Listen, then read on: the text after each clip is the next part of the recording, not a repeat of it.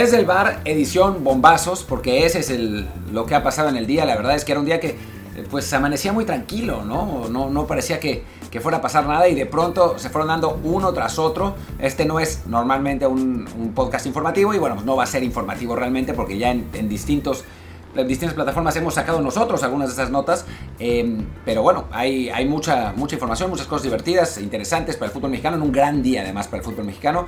Y bueno, de, eso, de todo eso hablaremos. Yo soy Martín del Palacio y está como siempre conmigo Luis Herrera. ¿Qué tal Martín? ¿Qué tal gente que nos acompaña? Eh, como siempre en Apple Podcast, Spotify, Google Podcast, Amazon Music y muchísimas más. Por favor suscríbanse en la que más les guste y si es en Apple Podcast también les encargamos ese review con comentario review de 5 estrellas por supuesto, para que más y más gente nos encuentre. Y también les recordamos hoy, hoy es un día para insistirles, sigan el canal de Telegram, también arroba desde el bar POD, porque bueno, a quienes lo seguían, hoy se enteraron antes que nadie de algunas exclusivas que ya después llegaron a, a otros medios, pero bueno, en México al menos fuimos los primeros en una y en otra, no, en dos, de hecho fuimos los primeros, y en otra estamos dejando mucho más datos que otras personas. Así que insistimos, en Telegram ahí estamos, arroba desde el bar POD. Habrá algunas vez exclusivas, estarán evidentemente también los, lo, ahí compartimos estos episodios, compartimos columnas o lo, más, que hacemos, hacemos streams, eh, ya habrá en las próximas semanas por lo menos un partido o dos que vamos a transmitir ahí, así que vale mucho la pena que nos siguen. Y hechos todos los comerciales, pues hablemos de fútbol ¿Con qué empezamos? ¿Con Marcelo? Creo con Marcelo. Eh, Marcelo es lo más directo. La otra nota es quizá más importante, la verdad, ¿no? Sí. Bueno, arranquemos con, con Richard Ledesma, realmente. Creo que esa es, esa es la, la, más fácil. Después vamos con Marcelo y después cerramos con lo de, lo de Apolo, ¿no? Pues bueno, como informamos en el canal de Telegram, Richard Ledesma, el jugador méxico-americano del PSV Eindhoven, ha decidido jugar para México. Es un hecho. Eh, no va a ser convocado a la Nations League por el momento porque bueno, no por el momento, sino no va a ser convocado, punto, porque no ha sacado su pasaporte. Pero bueno, ya está en el trámite del, del, pasaporte y la idea es que se una a la selección mexicana después de Qatar, después del Mundial de Qatar, ya no le da tiempo de jugar antes de, del torneo, pero bueno, es un jugador muy joven que, bueno, está en, está en, Europa, tuvo lamentablemente una lesión cuando parecía que iba a, dar el salto finalmente al PSV Eindhoven, eh, ha jugado con el, con el filial, pero ahora ya está listo, ya está jugando cada vez mejor y, es una buena noticia para la selección mexicana. Sí, recordemos que él debutó con el PSB, con el primer equipo, en noviembre del año de, bueno, 2020 ya, lo que era la, primera temporada desde el bar. Hasta hicimos un episodio comentándolo, que era el debut, pero bueno, que todavía no decidía qué hacer. Habíamos hablado con Jorge Tello sobre él alguna vez. Hablamos, no me acuerdo, también con Daniel Reyes, el reportero que está en, en, en Holanda, sobre, sobre Richard.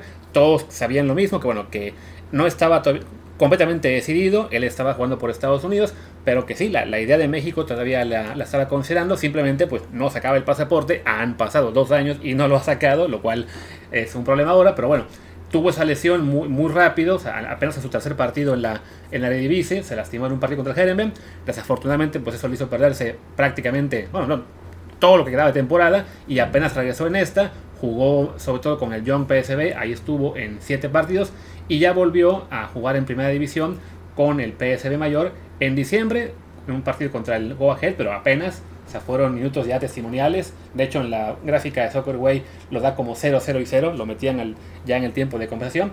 Y finalmente, en el último partido de temporada, ayer contra el Sol, gana el PSB 2 a 1 y él marca su primer gol en la Eredivisie que es una, una, gran noticia, ¿no? Hay, hay algunos detalles divertidos de, este, de, de, de esta situación de, de Richard. La cuenta de la selección gringa no lo, no lo retuiteó, no lo anunció. Tuvo que venir alguien a reclamar y Richard Ledesma contestar para que le dieran así como un retweet, pero sin, sin comentario. Yo tengo la impresión de que es porque ya saben. Claro. O sea, ya saben que ir por México, así que no, no quieren gastarse demasiado la, la, energía. Y ahora, no sé qué, si va a comentar algo Luis, pero tengo una, una anécdota muy divertida con, con Eric Gutiérrez relacionada con Richard Ledesma. Pero comenta bueno, lo que querías comentar. No de este caso comentar que bueno, él ya había debutado con la mayor, o si le quieren llamar la mayor de Estados Unidos, eh, en 2020, en unos amistosos que se inventan, moleros así de en fecha no FIFA para tener más, eh, para tener actividad con algunos jugadores. En aquella ocasión jugó en un partido contra Panamá, lo ganan 6 a 2, entra él de cambio, desde entonces por la lesión no lo volvieron a convocar, eh, había, también jugado él en lo que fue con la sub-20, la sub-23, o sea, tuvo realmente poca actividad con menores, pero eh, me fue con, con, equipos menores, pero bueno, siempre fue por Estados Unidos porque, insistimos, el pasaporte no lo había sacado. Y ahora pues sí, a esperar que lo consiga para que lo puedan incluir pues ya no va a poder ser en este verano seguramente en Nations League ni en amistosos. No va a ser. Pero a lo mejor en un amistoso, aunque sea como sparring eh, o lo que sea, en el, lo que será el- la fase previa a Qatar, evidentemente lo suyo sí es ya pensando mucho más en el siguiente ciclo. Y bueno, la, la anécdota divertida es que el principal artífice de que Richard Ledesma se haya decidido por la selección mexicana es Eric Gutiérrez. Eh, Eric Gutiérrez ha hecho un montón de cosas Sí. para, para convencerlo. Entre ellas, por ejemplo, eh, darle comida realmente mexicana para que supiera cuál es la diferencia entre la comida mexicana y el Tex-Mex. o sea, diciéndole, a ver, estos son chiles en hogada, esto se come en México, ¿no? No, no burritos con lechuga, ¿no? Esa es, esa es una. Después le puso música realmente mexicana, eh, para, para que también supiera de qué se, de qué se tratara. Y eh, cuando salían a entrenar o algo así, el Guti cantaba el himno frente a él para que se fuera acostumbrando a lo que pasaba en los partidos.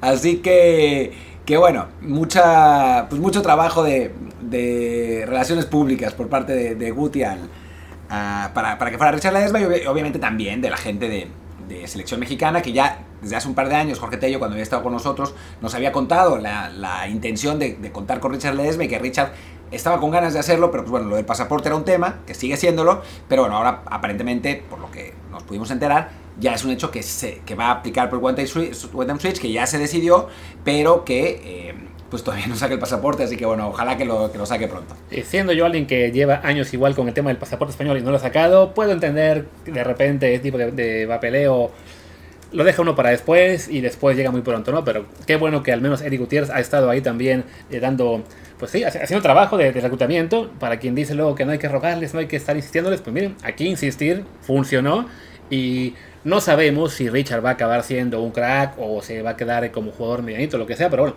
es un chico que a sus que tiene 22 años, si no me equivoco, 20 no, todavía 21, pues tiene un gran futuro, ya está en, en Holanda, el próximo año seguramente va a jugar mucho más con el PSV, esperemos que ya las lesiones lo dejen en paz, y bueno, es, es bueno tener este tipo de jugadores de nuestro lado, y también de paso, pues ganarle uno más a Estados Unidos. Pero por supuesto, ¿no? O sea, mientras más tengamos mejor y mientras más les quitemos mejor. Después puede que no terminen siendo cracks y no, no pasa nada, ¿no? Pero creo que el hecho de poder tenerlos de nuestro lado, pues nos da más posibilidades. O sea, no es lo mismo que sean.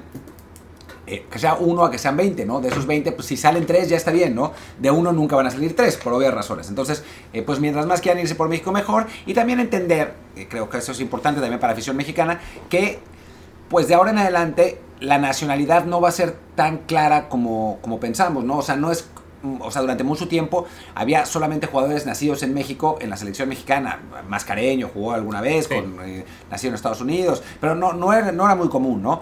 Ahora va a ser cada vez porque el fútbol en Estados Unidos se está desarrollando cada vez más, tienen mejor, eh, tienen mejor alimentación, tienen mejores preparadores físicos, entonces pues la mezcla entre eh, la parte mexicana y la parte de Estados Unidos, de que es un país finalmente, es triste decirlo, pero mucho más desarrollado que el nuestro, pues nos va a servir para que vaya a haber talentos eh, estadounidenses que, bueno, nacidos en Estados Unidos, que jueguen por México, pero son mexicanos de nacimiento, porque son segunda tercera generación, y además se sienten mexicanos porque han seguido siempre a la selección mexicana y sus ídolos son eh, futbolistas pues del tri, ¿no? Claro, y- y que siguieron a las Chivas, al América, al Cruz Azul, a los Pumas.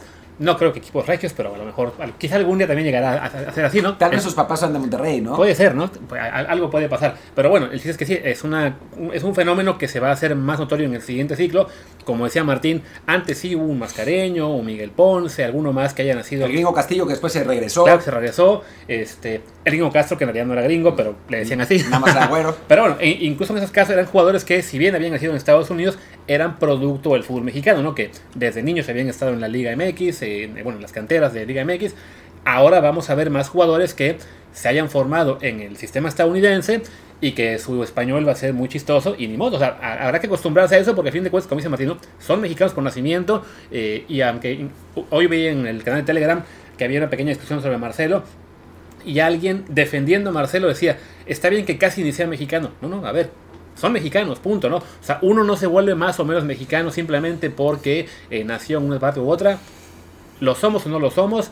Y ya este, el hecho de que algunos vivan en México toda la vida, Martino y yo nos fuimos de México hace ya 10, 15 años, o sí, por ahí más o 15 menos. años.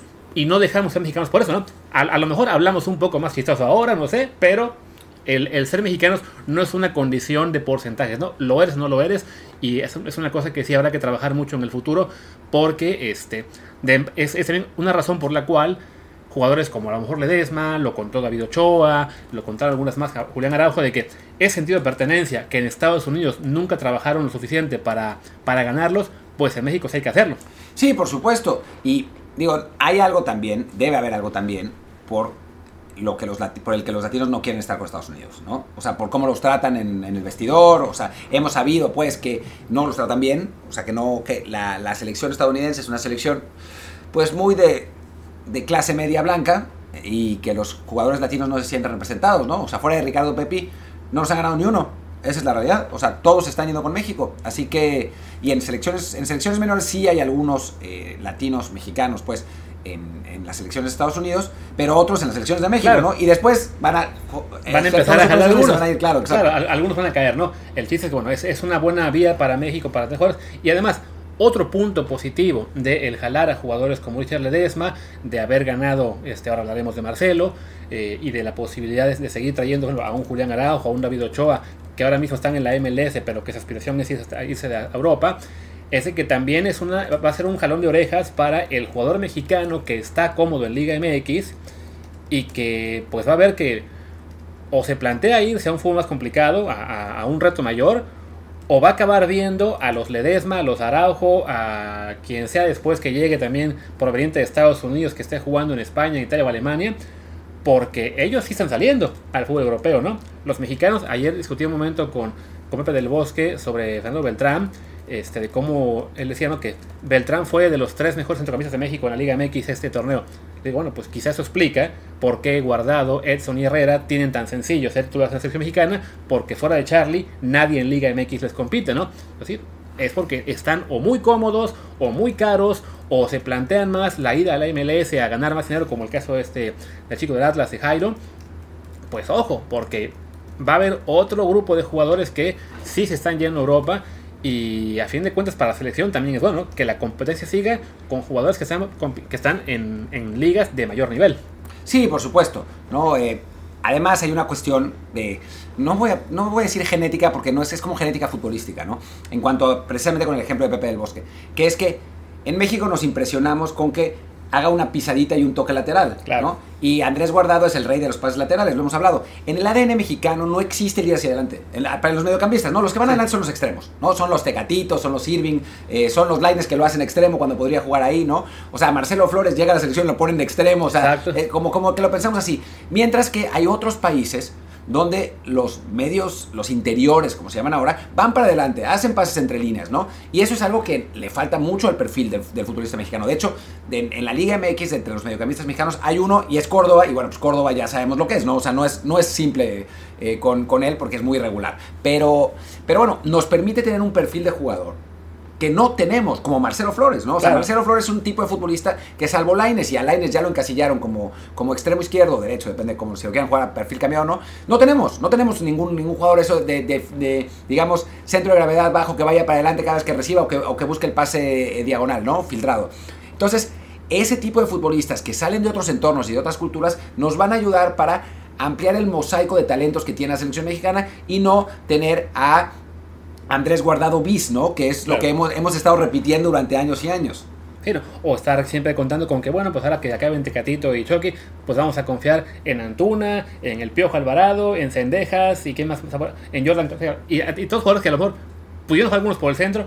Bueno, tenemos la nueva camada de extremos que van a intentar jugar por, eh, Sí, Jordan, Jordan puede jugar como interior, pero lo van a poner de extremo, seguro, seguro.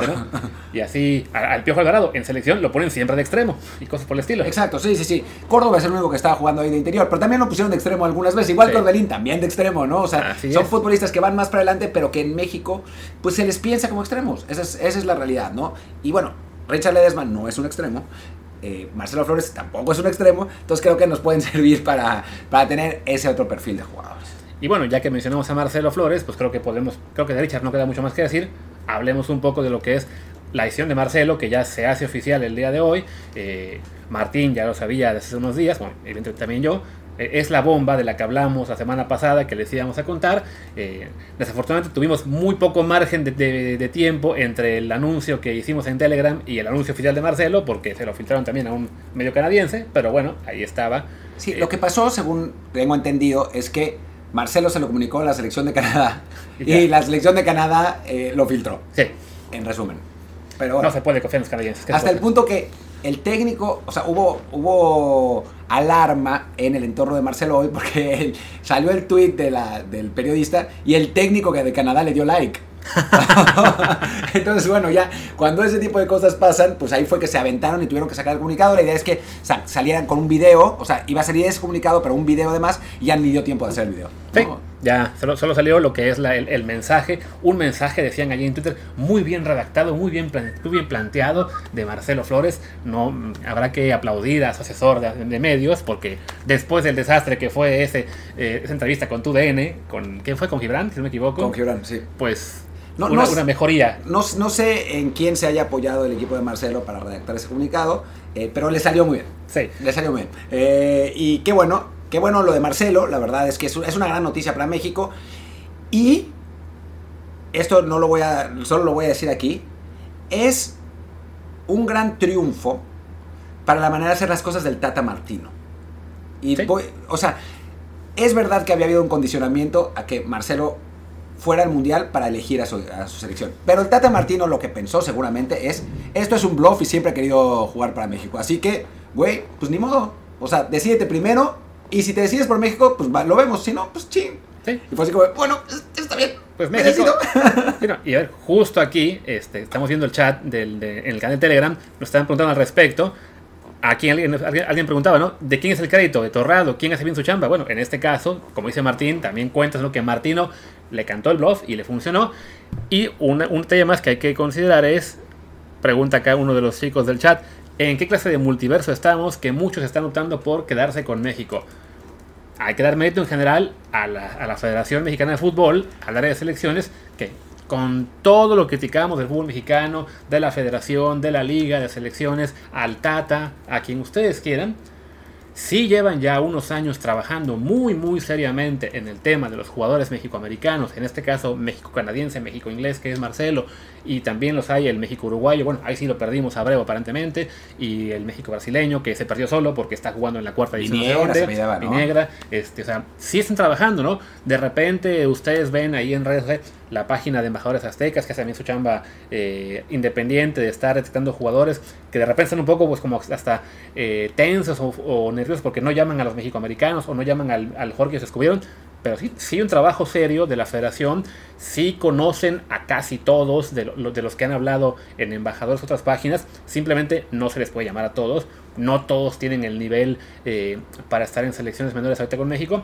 pero sí, se está, se está chambeando, hay una talacha fuerte para, para jalar a los mejores. Y bueno, el, lo que es la noticia doble de hoy con Marcelo y con, y con Richard es un mérito también que decir de la federación, que mira, no siempre le aplaudimos, hoy es un día que sí. Con esto, la verdad es que, digo, nosotros desde que tuvimos a Tello en, el, en, en la pandemia, o sea, al principio de la pandemia, nos, fue, él fue muy claro con nosotros, diciéndonos, vamos a buscarlos a todos y vamos a tratar de ganarlos a todos. Ese, ese episodio Nada más para que se den una idea. Y es en la pandemia, o sea, hace, hace un rato fue el nuevo Ochoa va a estar con México. Y, se refería a David Ochoa. Y fue, y, así fue, Claro. ¿no? En ese episodio hablamos de Ochoa, hablamos del Ledesma, hablamos de. Alex Méndez, que todavía puede ser. están ahí peleando. Si no me equivoco, creo que también hablamos de los Gómez, de los dos. Que, también. Que Jonathan, que es el bueno, parece que va a quedar con México, todavía no lo sabemos. Eh, hablamos, creo, también del que es eh, México estadounidense chileno, que se lo perdimos. Soto. Ese no es que lo hayamos perdido, él se perdió, no está con ninguna de las tres selecciones en este momento. De momento, ¿no? Entonces, aún si, si vuelve a jugar bien, es otra posibilidad. Aunque la verdad es que, según lo que yo sé, él se siente primero chileno, después gringo, después mexicano. Así que es más complicado. ¿no? Sí, o sea, no, se podrá con todos, ¿no? Es el caso, por ejemplo, de... e incluso con ellos se ve que están trabajando. El caso de Lucas Romero ese chico que hace un par de años decía ¿no? que él adora Argentina, que viva Argentina, que, Maradona es lo máximo en la historia, que, que, los tacos que son, ¿no? Él fue muy muy claro en cuanto que él se sentía argentino Y en los últimos años, de todos modos, México haciendo la chambita, ya llamaron al hermano a la selección menor de no sé qué, ya hay coqueteos, a Luca Romero no le está yendo tan bien como se esperaba hace un par de años, que es normal, está muy chavito, pues la posibilidad ahí está, ¿no? O sea, para la gente que dice que no hay que rogar, pues lo siento, pero en el fútbol actual, en lo que es la realidad del fútbol internacional de, de esta época, pues sí, toca rogar, toca tocar, toca tocar puertas, toca estar en contacto con los jugadores, porque a fin de cuentas, pues son jugadores que les gusta sentirse queridos, les gusta sentirse apapachados, como pasa también en sus clubes, como, lo es un como es un manejo de vestidor en un club grande, en el que un técnico de estilo militar pues va a acabar muy mal con las figuras de grandes egos, pues en selección es parecido. Una federación que se monta en su macho de, ah, no, solo van a venir los que, eh, los que estén comprometidos al 100% y los que quieran amar a la camiseta, pues va a perder a muchos contactos, muchos jugadores, y en cambio la, la Federación Mexicana, pues se ve que con todo lo que criticamos a Martino de algunos de los vetos y, la, y los, los castigos, también ha habido ahí bastante mano izquierda. Como dice Martino, le reconocemos el mérito con el tema de Marcelo y bueno, se vale aplaudirle eso. Sí, la verdad es que dentro de todo, y esa otra cosa que hemos, que hemos platicado, eh, que es que Martino sí ha cambiado un poco, Sí. ¿no? O sea, no, no es que, o sea, su, ¿cómo, cómo decirlo? Su obcecadez, su terquedad, Sí. su conservadurismo, pues lo he ido dejando también creo que a la luz de los resultados, que no han sido tan buenos, ¿no? Al principio como le iba tan bien, era como, "Bah, pues lo que yo diga no importa y mi, mi, bueno, perdón, el acento no es el correcto, lo que yo diga, lo que yo, lo que me diga no importa, se hace lo que yo quiero porque estoy ganando y llevo 17 partidos invicto y bueno, pero entonces empieza a perder dice, "Eh, bueno, y lo empiezan a presionar los dueños también y empieza a cambiar algunas cosas, ¿no? O sea, Sí, y ahí entra Torrado, le, le meten un poco más de presión y sí, ahí Tata Martino eh, ha, ha ido mejorando un poco en ese aspecto, ¿no? De no ser tan rígido. Alguien ponía en el chat, que les digo, estamos viéndolo en vivo porque ahora sí que se soltó bastante la gente en el canal de Telegram y alguien decía por aquí, gran noticia, solo falta que el Tata se anime a ponerlos a jugar en cuanto pueda. Eso está mucho más complicado porque simplemente hablamos de jugadores que son aún muy jóvenes y no están al nivel suficiente para ser decisivos en la Copa del Mundo. Sí creo yo que sería bueno que Marcelo vaya como jugador número 26, simplemente a aprender, a empaparse de la experiencia. Si se puede, a jugar contra Arabia Saudita 15 minutos, fabuloso. Pero este, no, no es un jugador que esté aún para ser decisivo. O sea, lo hemos visto con la selección mayor en este par de partidos y le falta cuerpo, es, es normal. En el Arsenal lo han llamado al primer equipo eh, para, eh, para entrenamientos y para una convocatoria, pero todavía no se animan a, ponerlo a jugar y es normal, ¿no? o sea, físicamente aún le falta, por edad también este, no, no es sencillo ser un jugador este, que, que marque diferencias tan joven, eh, los ha habido, pero bueno, con características diferentes, pero está bien que bueno, ya, ya es parte de la selección de todo el proceso, él seguramente, no, no está en el sub-20, no, no va a estar en el sub-20 todavía, Marcelo no, no va a estar. porque Y- el Arsenal lo quiere. Exacto, el Arsenal negó la convocatoria de Marcelo Flores eh, al, al premundial sub-20, lo que parece que fue un gran golpe dentro del grupo. En el grupo en, en México de la selección quiere mucho a Marcelo y lo considera su mejor jugador. Me estaban contando que, que normalmente ya sabes que cuando hay un jugador que es mejor que todos los demás, a veces hay resentimientos y egos y, y envidias. En este caso parece que no lo sabían, que todos querían que Marcelo estuviera y es un gran golpe. Claro, pues que se dicen, no, es que con este ganamos. Sí, ya, exacto. sí. Pero, pero bueno, en la, la selección, se sabe que la selección del Mundial 86 eh, fue... Pues hubo roces con Hugo Sánchez, ¿no? Por, por todos también, porque Hugo es Hugo, ¿no? Y Marcelo Claro. no es Hugo, claramente. Pero bueno, Marcelo era su mejor jugador. Haberlo perdido para el premundial es un golpe fuerte. Hay que decir que la selección mexicana tiene, bueno, bastante calidad, esa selección sub-20. eh, pierde a su mejor jugador, tiene un calendario relativamente asequible en el premundial. Así que, que bueno, no es absolutamente indispensable, pero es un golpe, ¿no? Y eso obliga también a la selección mexicana a convocarlo a la Nations League, ¿no? La idea era que jugar ese, ese premundial, que alcanzara a llegar a los amistosos que pudiera con la selección y después que se fuera a hacer pretemporada con el Arsenal, porque esa es la idea, ¿no? Que juegue en el Arsenal, lo quiere Arteta para que haga pretemporada. Si se queda en el primer equipo, si Arteta considera que tiene el nivel para el primer equipo, para cuando jueguen la Europa League, por ejemplo, eh, nada más, eh, sí, no. la- espero que juegue en la Europa League, pero bueno, en el- cuando juegue el primer equipo, y si no, va a ir prestado a algún equipo en Holanda o en España para que tenga minutos y así pueda conseguir ir al Mundial de cualquier modo, ¿no? A un equipo en Holanda, ¿me puedes decir de la A a la Z más o menos equipo?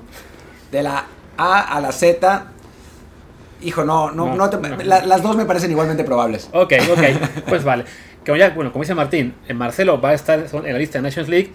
Ahí también, ojo, ¿no? Es son partidos en, teoría muy fáciles para México. Unos contra qué? Surinam, creo, y otro contra Jamaica. Incluso lo mandaron el partido fue creo que a, Torreón. No se vayan a volver locos si Marcelo no luce mucho en esos juegos. Insistimos, el tema del físico, el tema de la edad todavía es un factor. Pero bueno, que él tenga ya eh, actividad oficial con la mayor, de todos modos tiene ahí su punto bueno. Y creo que ya con esto Marcelo y Richard lo podemos dar por terminado. Pues vamos al tema que en realidad, aunque no tenga tanto renombre o al menos no llame tanto la atención, es el verdadero tema, bomba del día. Sí, es el bombazo del fútbol mexicano, ¿no? Es, es, algo que, digo, lo de Marcelo es un futbolista que tiene el potencial de ser muy bueno y de ser el mejor jugador de la selección mexicana en el futuro. El potencial, no vamos a decir, no estamos diciendo que lo es, porque van a empezar a decir, ah, es que los inflan. Pero, pero digamos, tiene ese potencial, ¿no? De ser muy bueno y es un jugador con características distintas y esto. Esto, si se concreta, que no es un hecho todavía, eh, podría ser un cambio estructural de fondo en el fútbol mexicano. ¿no? A mí me lo describieron como la Premier de las Américas, lo que podría generar este, esta inversión de Apolo, que es una inversión de 1.25 mil millones de dólares. Hay que... No, sí. Un millón, no, mil, mil doscientos cincuenta pues. millones de dólares.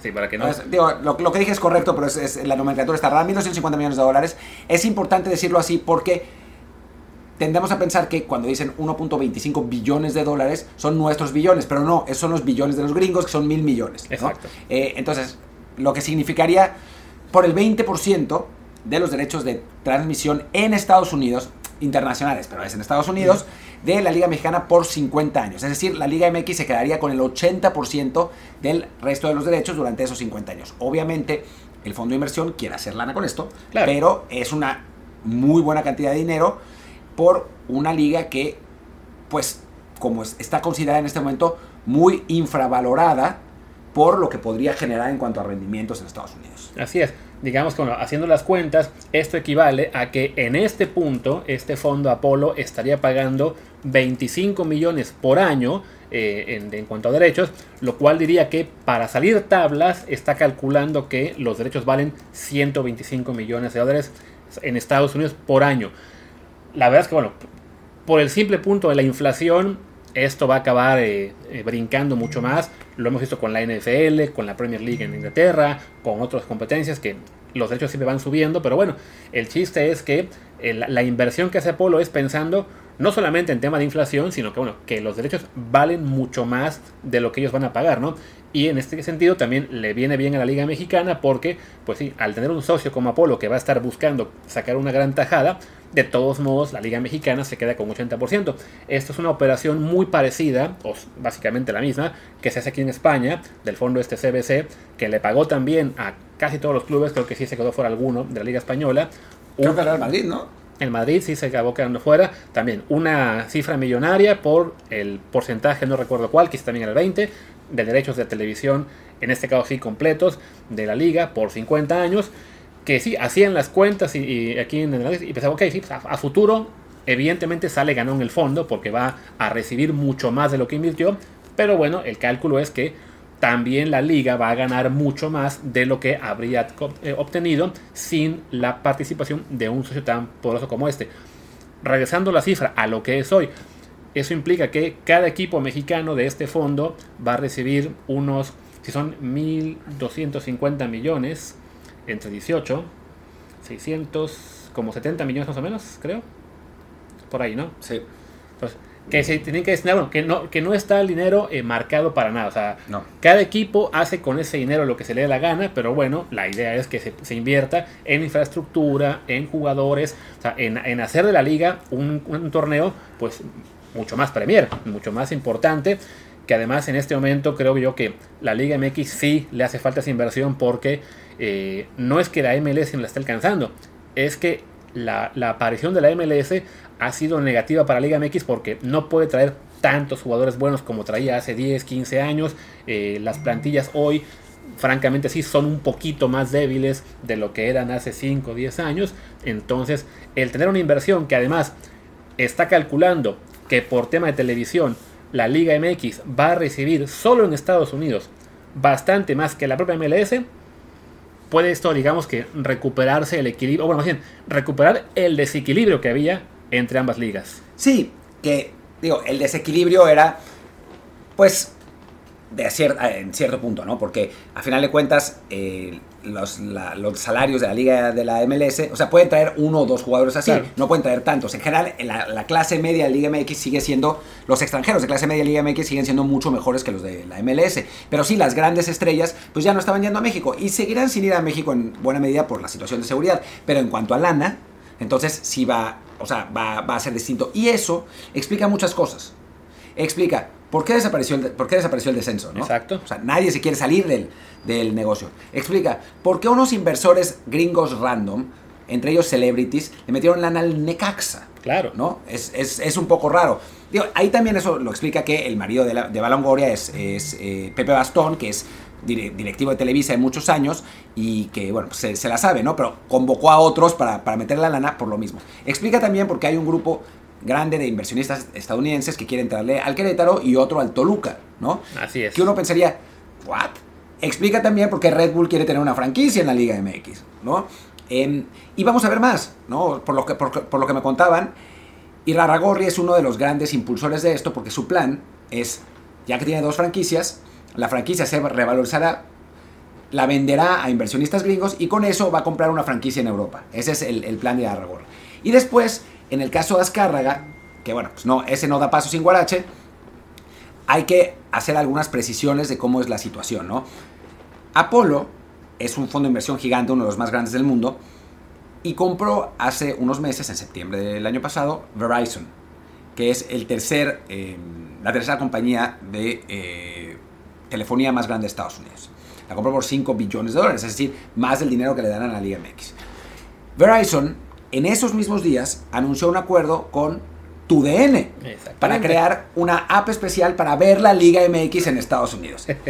ya se imaginarán quién, a quién seguramente se le ocurrió todo el asunto de, de Apolo para, para, como, para comprar la Liga MX, ¿no? Y quién está esperando, como consecuencia, salir con el paquete más importante de derechos de eh, transmisión de la Liga MX. Porque como va a funcionar es que una sola empresa será dueña, controladora de los derechos, porque es dueña del 20%, que es Apolo, y ella los revenderá a las distintas eh, cadenas, ESPN, Fox, bla, bla, bla, bla. Que además, la venta de derechos ahora será como es aquí en Europa, que es no se vende por club, sino por paquetes de partidos. Por ejemplo, aquí en España eh, se hacía que, ok, el paquete A era el, lo que llaman aquí el partidazo, partido único que se va siempre en prime time del domingo y que siempre incluye al Madrid o al Barça. Después un paquete de 8 partidos más o menos medianitos. Otro paquete de eh, el, décimo que es para el partido en abierto. Entonces, bueno, en México, en la Liga MX, podría haber eh, entre 3 o 4 paquetes diferentes.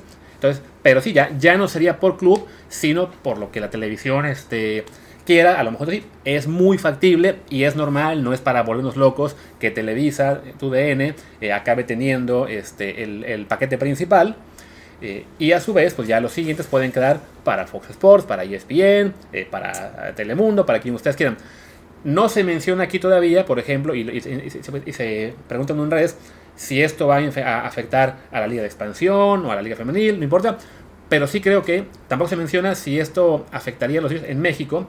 Pero yo creo que en el momento en el que los paquetes se vendan a Estados Unidos, eh, pues así, por paquete, por liga, prácticamente también va a obligar a que se haga lo mismo en México. Porque si la, la televisora que tenga los derechos de Estados Unidos dice, bueno, pues yo quiero para el prime time, el, no sé, el América Puebla esta jornada porque el Arcamón tiene al Puebla hecho un super líder perpetuo. Evidentemente, pues no puede ser entonces que diga TV Azteca en, en México, ah, pero lo siento, yo lo tengo en bien botanero. Entonces creo que va a acabar también forzando a que en México también se vendan en paquete. Y esa es otra gran la nota, que sí, yo sé que a ustedes no les gusta que los directivos hagan dinero, pero es parte del juego, es parte del negocio. Y si esto ayuda a que los clubes puedan invertir mejor, tener mejores jugadores, también invertir más en infraestructura, mejorar los estadios, mejorar las fuerzas básicas, o sea, sí es algo que puede ser un gran, gran beneficio para la Liga Mexicana, que a la larga también en lo deportivo ayuda. Sí, sin duda, ¿no? O sea, a final de cuentas van a llegar mejores extranjeros, va a haber más dinero para infraestructura, para fuerzas básicas, etc. Sí, seguramente se van a clavar lana. O sea, es México, está claro, ¿no? Pero la, digamos, a final de cuentas, no se van a clavar toda la lana, ¿no? Tal vez eh, si Curi vuelve al fútbol mexicano sí, pero, Ay, sí. pero en general no va, no va a pasar así. Y entonces algo de esa lana se va a derramar al, al fútbol mexicano. No es un hecho que esté firmado el acuerdo, de hecho Salinas Pliego no quiere. Eh, no entendí muy bien por qué no quiere, no me supieron explicar cuál era, cuál era la razón. Si es porque lo está impulsando Azcarra, si es porque Ragorri es el que está ahí tratando de ganar, porque al final cuando Salinas Pliego tiene hasta tres equipos, ¿no? Bueno, dos y medio. Eh, pero por alguna razón no quiere, Yo creo que no quiere en parte porque él básicamente se va, o sea, en el momento que tenga que venderse por paquete, Azteca no va a tener más que Quedarse en equipo, ¿no? Sí, se, se- se va a quedar con las migajas de lo que Televisa le quiera dar. Así como hacen ahora que con las peleas de box o con la liguilla que lo acaban compartiendo porque TV Azteca se acabó quedando sin equipos que fueran competitivos, yo creo que va por ahí, ¿no? Está diciendo que no quiere, pues para básicamente rescatar las mejores condiciones posibles para él. Supongo, supongo. Pero sí, él es el que está protestando más sobre, sobre el acuerdo. Eh, el acuerdo además pod- solamente podría entrar en vigor en 2028, que es cuando acaba el... Esto es muy raro y me, me lo explicaron y no los voy a aburrir porque no vale la pena que les explique, pero, pero cuando acabe el contrato de derechos de la selección en Ujú. 2028 es cuando puede entrar en vigor esto. Porque Digo, en resumen, la Liga MX y la FMF no están separadas como creíamos. Todos los acuerdos de la FMF, de la Liga MX se siguen, siguen siendo autorizados por la FMF porque es la misma razón social. Así que eh, va, va por ahí, pero, pero seguramente podrán hacer algún tipo de, no sé, de contrato en el que puedan echarlo a andar antes, no sé, pero digamos que por el momento, como está jurídicamente la cosa, no se puede hacer ningún acuerdo de derechos colectivos antes de 2028. A ver si después no lo cambian, ¿no? Sí, que además, yo creo que en el momento en que ya tengan mucho más claro todo y la cantidad de dinero que puede ingresar, muchos clubes van a impulsar, bueno, hagamos esto antes, ¿no? O sea, no, no, no podemos esperar todavía seis años más eh, a, a tener esta inversión económica, entonces alguna presión habrá también para lograrlo, ¿no? Eh, se me fue por un segundo la idea que iba a reflejar. Ah, bueno, como comentamos, ¿no? Esto Martín explicaba, ¿no? Es una de las razones por las cuales el, descenso está congelado. Bueno, pues no, no se quiere quedar nadie fuera, evidentemente, del negocio. También por eso el tema de la certificación a los equipos de expansión es siempre el mismo darles largas, de que no, pues ahora, ahora te pongo unos requisitos, ching, no los cumpliste, no, tú sí, pero faltaron tres más de tu liga, Ah, ahora siempre sí vamos a poner el tema del estadio, es porque sí, tienen el plan, entre comillas, de subir a 20 equipos, pero bueno, subir a 20 equipos también implicaría que había dos clubes más entrando al reparto del negocio, así que la parte, digamos, más negativa de todo esto es que en cuanto a ascenso o descenso, cada vez se ve más poco probable que algún día vuelva. No es imposible, porque a fin de cuentas en Europa se tiene este manejo de que la televisión, los derechos están eh, por paquete y de que es un gran negocio y no hizo falta eh, quitar el ascenso y el descenso para ello. O sea, un año está el Fulham en la Premier ganando mucho dinero y al siguiente cambia el lugar con el Norwich y se van repartiendo ese dinero un un año sí, un año no. Pero bueno, desafortunadamente en México pues está mucho más eh, eh, ya digamos se ha contagiado más del modelo gringo de que es no son siempre los mismos en el caso de la MLS 28 30 equipos o los 32 de la NFL o los 30 de NBA o sea las franquicias gran parte de su valor es- recae en el que tienen la estabilidad de saber que nunca se van a caer de la liga en la que están, ¿no? Si acaso tendrán que mudarse de, ciudad, como hace también ahora aquí, como hace en México, que mudan a Morelia, a Mazatlán, o van a mudar a, ¿qué es? Al Tampico o a La Paz, no recuerdo qué más. Bueno, es muy, muy copiado del modelo estadounidense, pero bueno, se vale soñar con que algún día encuentren la forma de que con todo este negocio también regrese el ascenso y descenso, pero sí, se ve cada vez más lejano. Sí, muy complicado. Pero bueno, eh, en, realidad, pues, pues ojalá. Y, siempre que haya más dinero para el fútbol, pues es buena noticia dentro de todo, ¿no? Aunque de ese dinero, pues no, no siempre vaya a los lugares correctos y no siempre nos toca, a nosotros quiero decir, no siempre le toca a quienes les debería llegar, eh, pero creo que es, eh, creo que es, es buena noticia. ¿Qué más hay que decir sobre el tema que se me esté olvidando? Eh, había, creo que había otro, otro detalle eh, interesante de, del asunto que, que ya Texto se... del año 2028, el tema de que una- la, la resistencia de clubes. ¿Ya? Creo que ya, ¿no? Dije, dije todo lo que, lo Estamos- que había que decir. Lo de la- la Ah, bueno, no, de, sí.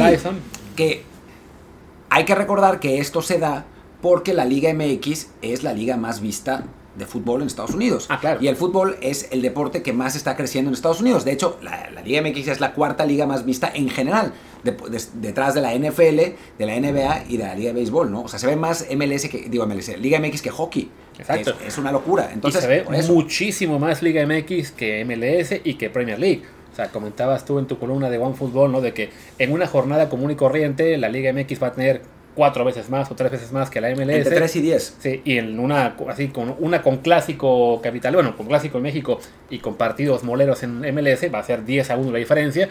Esa diferencia se ve, eh, o sea, se puede mantener porque simplemente buena parte del público que, que sigue el fútbol sigue siendo público latino, público mexicano. eh, esa identificación no se pierde, o sea, más que salvo que gane la MLS la Champions 20 veces seguidas, pues ahí sí sería un problema, pero bueno, esa también es una manera en la cual México puede mantener esa diferencia, porque además, recordemos, en Estados Unidos, en su liga, no le van a in- inyectar este, los dueños dinero propio, o sea, es, es un modelo hecho para que vamos a ganar lo que la televisión nos dé, lo que el merchandising, lo que, lo que los boletos, y de ahí le invertimos al club. O sea, no va a llegar una cementera eh, hiperpoderosa a decir, ah, pues yo quiero tener a mi equipo ganando títulos, voy a Francia a conseguir un jugador, ¿no? Yo quiero ser el, mejor equipo de, de la liga, pues voy por otro jugador francés. Me regreso a tres seleccionados. No, no. En Estados Unidos la MLS sí está, digamos, muy limitada a lo que pueda conseguir dinero. Están negociando ahora por renovar su contrato de televisión. Esperan triplicar lo que, lo que reciben ahora. Y aún así, si lo consiguen, estamos hablando de que los clubes, como son tantos, quizás recibirán 8 o 10 millones de dólares al año lo que podría recibir un club mexicano con todo este acuerdo y solo por el dinero estadounidense, dejamos de lado lo del dinero mexicano, sería el doble o el triple. No, y por el 20%, ¿no? O sea, estamos hablando de, de que el otro 80%, o sea, lo que hay que pensar es esto. Cuando el fondo de inversión, eh, Apolo, venda a su vez los derechos, ellos solo se van a quedar con el 20% de lo que vendan. El otro 80% va a ir directamente a los clubes. O sea que la ganancia va a ser aún más. Tiene potencial. Digo, vamos a ver si termina por armar, si se firma y todo. Pero bueno, como me lo explicaron, está muy avanzado el asunto. O sea, no es que, no es que sea una invención para nada, pero tiene potencial de ser un acuerdo que cambie por completo. O sea, la Premier de las Américas no es una locura. O sea, es, eh, tiene sentido. Sí, o sea, por lo menos también hay que decir, o sea, no, no va a ser una cosa que haga que la Liga MX se convierta en una liga top 5 mundial, pero sí por lo menos que le ponga freno a esta locura de que la MLS nos alcanza o nos rebasa. Más bien es que la Liga MX pueda apuntar a mm, algún día por lo menos ganarle a la brasileña, por ejemplo. Sí. Por ejemplo, o sea, que sea la liga más poderosa de, de Latinoamérica y también que, o sea, que mejoren los clubes las instalaciones, los estadios, etcétera, y que vuelva, digo, las transmisiones de televisión estaría muy bien que mejoraran para tenerlas, digo, no estilo Premier, pero sí, Sí. Que, que se vean bonitas, que el espectáculo se vea bien, porque la Premier, a final de cuentas, gana también por eso, ¿no? O sea, uno Sí. ve un partido de cómo está transmitido un partido de la Premier y de la Liga Española y hay un universo de diferencia y eso también, pues, impresiona en, en el extranjero, ¿no? Ahí está. Y creo que ya, con eso podemos acabar, ¿no? Ya No, no hay mucho más que decir. Ya hablaremos mañana o pasado de la liguilla y de más temas del fútbol mexicano Que y de el caso de Europa, que era el plan de hoy, pero bueno, con todo lo que sal- salió de esto de Apolo y lo de Richard y Marcelo, creímos que era mejor dedicar el episodio a esto. Sí, yo creo que ya mañana podemos hablar un poco de la liguilla, total que las semis arrancan el jueves, no, el miércoles, así que tenemos tiempo.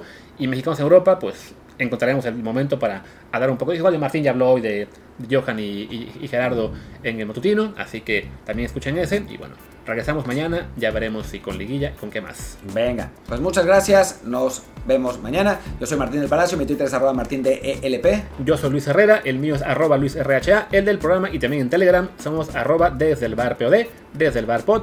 Pues gracias y hasta la próxima. Chao.